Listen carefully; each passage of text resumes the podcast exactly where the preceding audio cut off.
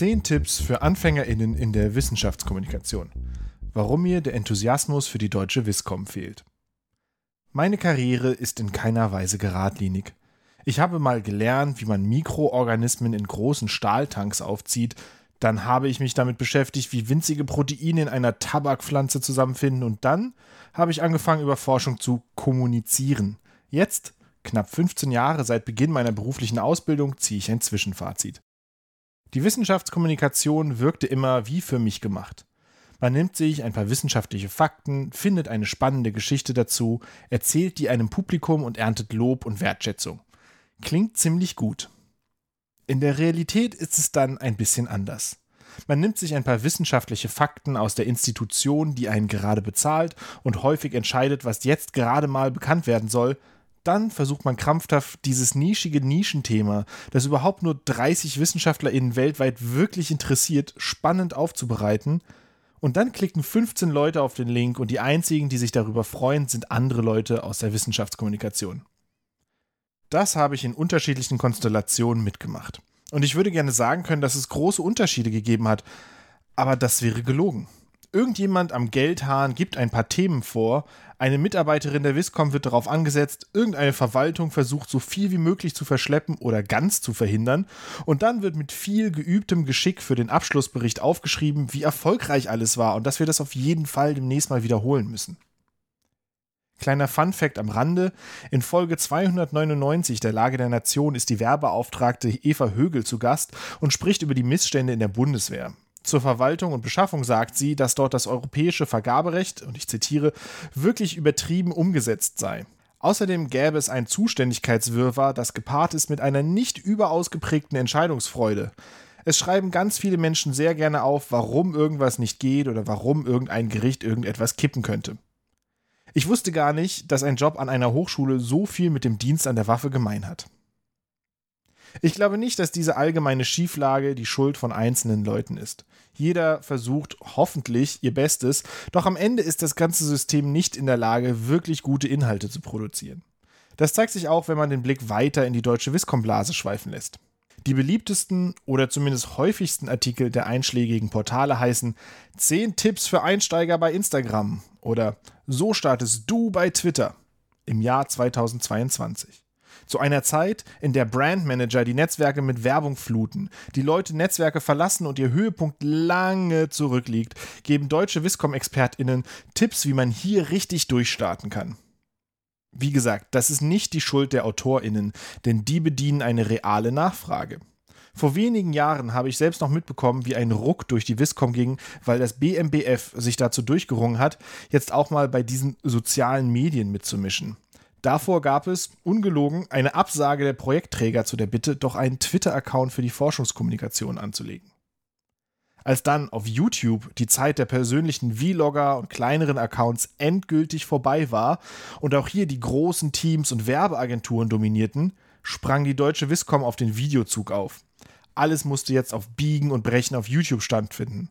Auch ich habe einen Kanal mit aufgebaut, der Dutzende, und ich sage euch Dutzende Klicks generierte.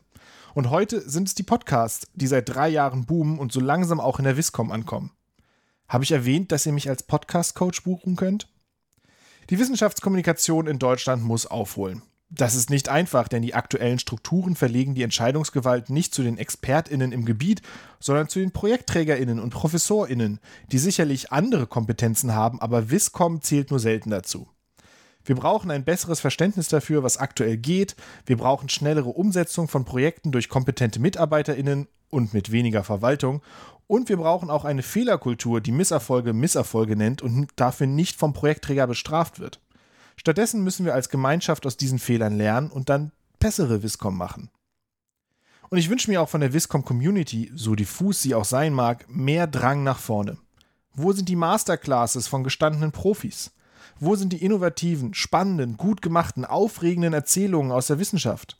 Wir wollen alles Storytelling machen, aber jeder Workshop dazu kaut nur zum hundertsten Mal die Heldengeschichte durch. Lasst uns endlich neues Terrain erkunden. Ich bin zugegebenermaßen eher gefrustet. Vielleicht seht ihr das ja anders. Vielleicht bin ich zu negativ. Ich freue mich über eure Meinung zu dem Thema. Seid ihr zufrieden mit der Wissenschaftskommunikation in Deutschland? Und sonst so? Zum Zeitpunkt, wenn ich diese Zeilen hier tippe, ist unser Auto immer noch auf dem Rückweg aus Frankreich. Während ich warte, habe ich meinen Rat vom letzten Newsletter befolgt und tatsächlich mal ein paar Bewerbungen rausgeschickt und schon das ein oder andere interessante Gespräch geführt. Mal sehen, was aus mir wird. Ach ja, auch sehr spannend ist übrigens, dass ich jetzt Ehemann einer Gründerin in mein LinkedIn-Profil schreiben kann. Doro hat mit zwei Kompagnons eine Genossenschaft für Tech und Design gegründet. Village One. Schaut euch das mal an, wenn ihr fähige Tech- und Designmenschen sucht, die anders wirtschaften als die üblichen Startups. Herzlichen Glückwunsch zum Start, Doro, Harry und Christoph auf die Ohren. Passend zum Thema Die Freude an der Arbeit im öffentlichen Dienst gibt es eine sehr hörenswerte Folge der Lage der Nation zum Stand der Digitalisierung in der deutschen Verwaltung. Kleiner Spoiler, es ist nicht gut. Eine Folge, die wie keine andere zuvor das Elend der verschleppten Digitalisierung in Deutschland zusammenfasst. Aus der Forschung. Trickle-Down Economy ist Betrug. Dieses Paper schaut sich an, was in 18 OECD-Ländern passiert ist, nachdem dort die Steuern für Reichen gesenkt wurde. Ich zitiere aus dem Abstract. We find tax cuts for the rich lead to higher income inequality in both the short and medium term. In contrast, such reforms do not have any significant effect on economic growth or unemployment. Our results therefore provide strong evidence against the influential political economic idea that tax cuts for the rich trickle down to boost the wider economy aus David Hope, Julian Limburg, The Economic Consequences of Major Tax Cuts for the Rich, publiziert in Socioeconomic Review. Trickle-Down Economics sind ein Scam und jetzt haben wir auch eine Studie, die das belegt. Wir müssen klimawütend werden. Eine andere Studie, die mir in den letzten Wochen nicht aus dem Kopf geht, hat sich gefragt, was ist von Klimaangst, Klimadepression und Klimawut am sinnvollsten? Using Australian National Survey data, we found that experiencing Eco anger predicted better mental health outcomes as well as greater engagement in pro climate activism and personal behaviors. Eco anxiety and eco depression were less adaptive, relating to lower well being. Aus Samantha K. Stanley, Tegan L. Hock et al. From Anger to Action Differential Impacts of Eco Anxiety, Eco Depression and Eco Anger on Climate Action and Well-Being, publiziert in The Journal of Climate Change and Health. Wo es geht, sollten wir also nicht verzweifeln oder in Angst verfallen, sondern wir sollten wütend werden. Klimawut treibt uns viel eher dazu an, lokale und systemische Änderungen zu fordern. Darauf ein Was mich inspiriert. In Paris war ich in der Cité des Sciences et de l'Industrie, dem Wissenschaftsmuseum der Stadt.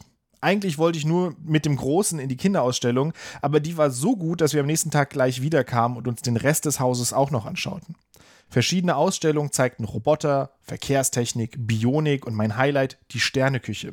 In einer wirklich interaktiven und leider bereits beendeten Ausstellung habe ich gelernt, wie Profis mit der Hand Sahne aufschlagen, mit einem virtuellen Sahneaufschlagapparat, unter Zeitdruck Kuchendekorationen zu stapeln und wie es sich anfühlt, wenn Farbe und Geschmack eines Madeleine nicht zusammenpassen. Und auch die anderen Ausstellungen waren beeindruckend. Wer sich für moderne Wissenschaftsausstellungen interessiert, muss sich mal die Cité des Sciences in Paris anschauen. Und das war es mit dieser Ausgabe des Newsletters. Wenn euch das gefallen hat, freue ich mich, wenn ihr diesen Newsletter abonniert.